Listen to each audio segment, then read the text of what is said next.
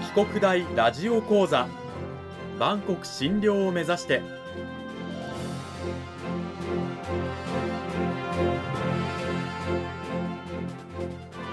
番組タイトルにあるバンコク診療とは世界の架け橋を意味する言葉です。この番組はアジアの十字路に位置するここ沖縄にある沖縄国際大学で日々どのような研究や教育が行われているのかを発信していく番組です。案内人はラジオ沖縄アナウンサー小橋川響が務めます。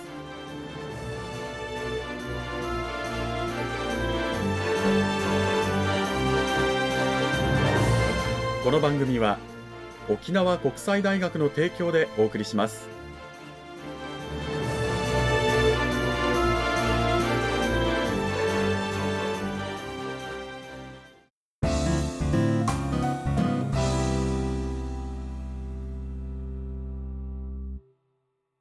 沖国大ラジオ講座今週からは2週にわたって沖縄国際大学法学部法律学科の清水太郎先生を迎えてお送りします。清水先生今週からよろしくお願いします。はいよろしくお願いします。さて講義タイトルの紹介の前にまずはあの清水先生の自己紹介の方からお願いいたします。はい、えー、皆さんはじめまして清水太郎と申します、えー、名前の通り、えー、沖縄の出身ではなくて、えー、埼玉県から参りました。昭和57年に生まれましたので、えこの放送している現在え38歳になります。で私はあの一度生命保険会社でサラリーマンをした後に、え学校に行き直して、え4年前から沖縄国際大学のお世話になっています。で沖縄国際大学では、え商法相続商工予法とか保険会情法という、まあ、いわゆる商法という分野の担当をしています。で沖縄に来たのも、まあ、初めてのことでございますので、友達がいませんでしたから、空手道場に入りました。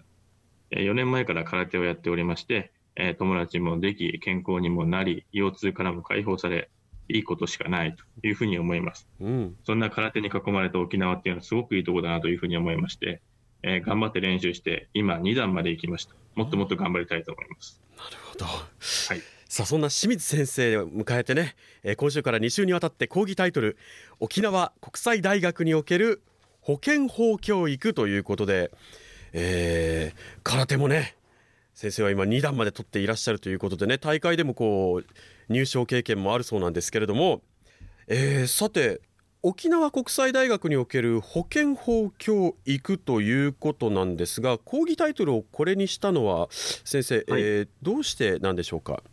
はい。えっ、ー、と、皆さんご承知の通り、沖縄県自体が車社会、まあ、皆さん車で通勤通学されているという状況にあります。もちろん、兵学の学生さんも、えー、車で通学されている方がすごく多いという現状があります。うん、とはいええー、皆さんが、えー、保険にとってどういうイメージがあるかっていうと、車を買うときにディーラーさんに勧められるままに入って、えー、そのまんまにしているとか、えー、あるいは、えー、生命保険の勧誘を受けて入って、そのまんまにしてて中身はよくわからないというのが、え普通だと思います。ただその中身を知らないでおくとどうなるかっていうと、まあ、例えば自分が交通事故の加害者になってしまったり、あるいは被害者になってしまったりというときに、どういうふうに処理されていくのかというところが分かんないことになります。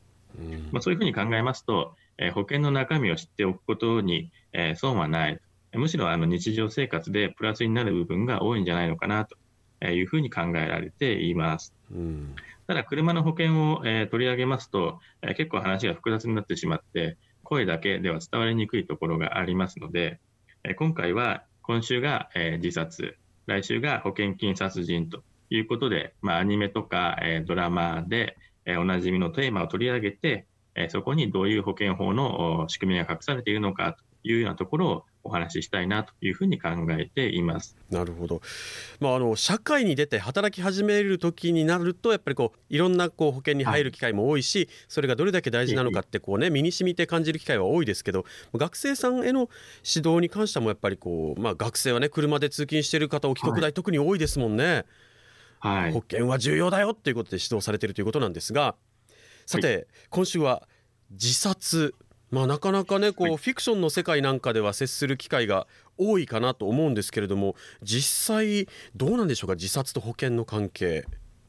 まあ、あのそもそも自殺する方自体が、まあ、どのくらいいるのかということなんですけれども、うん、まあ、昨今のコロナで自殺される方が増えてしまっているという悲しいニュースもありますが、うん、まあ、とりあえず昨年の、えー、自殺者数っていうのが約2万人というふうに警察庁の統計であります。で、この2万人っていう数字なんですけれども、じゃあ例えばっていうことで、同じ保険が関係する交通事故、交通事故で亡くなる方はどのくらいかっていうと、え、大体約3000人というふうになっています。なので、えまあ、約交通事故の、7倍の人が、え、自ら命を絶っているという悲しい状況にあります。自殺を試みたとはいええーまあ、必ずしも、ね、成功するわけではないと思うんですけどそう考えると、はい、実際自殺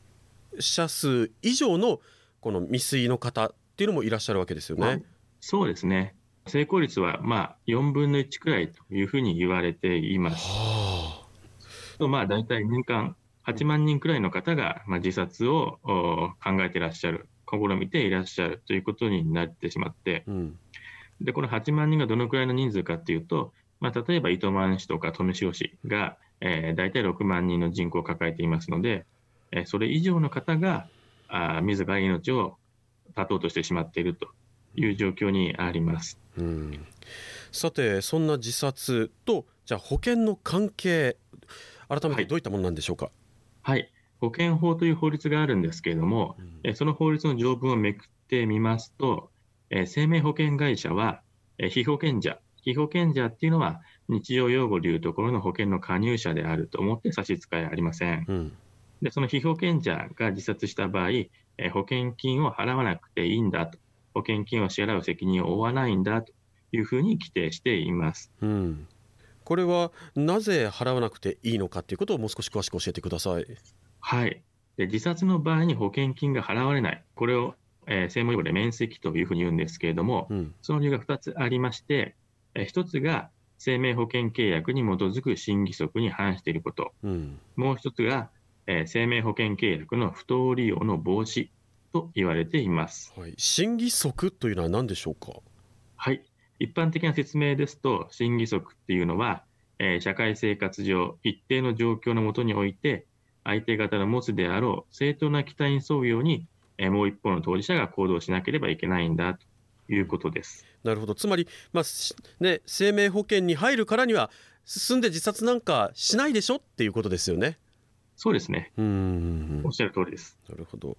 で、大体この審議則で、えー、個々の生命保険約款などによると、こう加入から大体2、3年以内の自殺についてのみ保険金が支払われないということがね、えー、なっているんですけれどもこれは、はい、えー、期間が経過した後なら自殺であっても保険金が支払われるということなんでしょうか？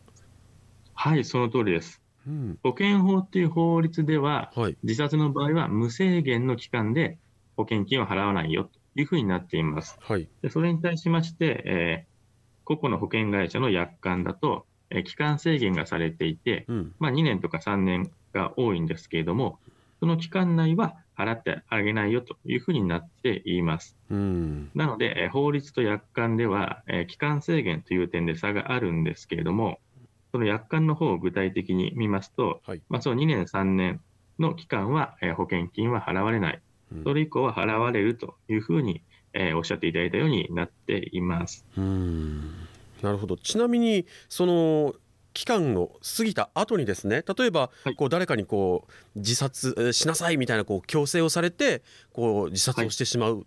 というようなケースが起こった場合はどうなるんでしょうか？これも払われる？その場合は払われません。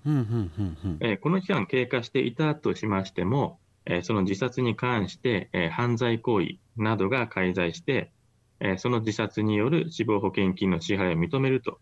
いうことが、え公序良俗に反するような場合には、自殺の動機とかあ目的に、えー、関わらず、えー、保険金が支払われないというふうになっています。なるほど。自殺に犯罪性がある場合は、まあ、23年の期間を過ぎていたとしても保険金は払われないということなんですね。はい、そうですね、ただ自殺と一言に言っても例えばこう精神を病んでしまっている、まあ、心の病気などになって自殺をしてしまうケースがあると思うんですがこういったケースの場合はどうなんでしょうか？はいそこがすごく重要なところになりますで今まで僕たちが普通に自殺という言葉を今まで使ってきましたけれども、まあ、これは日常用語でいうところの自殺になっていると思います。うん、で保険法でいうところの自殺って何なのかというふうに言いますと、えー、自己の生命を絶つことを意識して、えー、その目的として生命を絶つことを言います。うん、なので、例えば、まあ、被保険者さんがおっしゃっていただいたように、例えばうつ病とか、えー、あるいは統合失調症とか、まあ、そういった精神病の影響があって、自由な意思決定ができるのかできないのかというところがまさに問題になります。まあ、言い換えますとですね、その精神病で自由な意思決定ができない状態で自殺をしてしまうという場合には、保険法的には、え自殺ではなくて、病死、精神病によって亡くなってしまったというふうに考えられますので、うん、自殺面積期間内、2、3年の期間内であったとしても、保険金が払われるということになります。なるほど。いろいろとねあると思うんですけども、まあ、そのあたりは保険会社がどう判断するかとかあるいは裁判になった場合は裁判所がどう判断するかというような、まあ、難しい問題もあるとは思うんですけれどもね。はい、うん、自殺と一言に言っても保険金の支払う支払わないっていうのはいろんなこうケース考え方があるということなんですね。はい、はい、おっしゃる通りです。うん。この時間は沖縄国際大学法学部法律学科の清水太郎先生にお話を伺いました。清水先生どうもありがとうございました。はいありがとうございました。さて清水先生今週はあの、まあ、自殺と保険保険金についてのお話だったんですが来週はどういったお話を聞かせていただけるんでしょうか？はい、えー、自殺と同様にテレビドラマとかアニメでよく取り上げられます保険金殺人についてお話ししたいと思います、うん、この保険金殺人とまた保険保険法などがどういうふうに関わってくるのかラジオを聴きのリスナーの皆さん来週もぜひ聞いてください。今週は沖縄国際大学法学部法律学科清水太郎先生にお話を伺いました。清水先生来週も引き続きよろしくお願いします。はいよろしくお願いします。ありがとうございました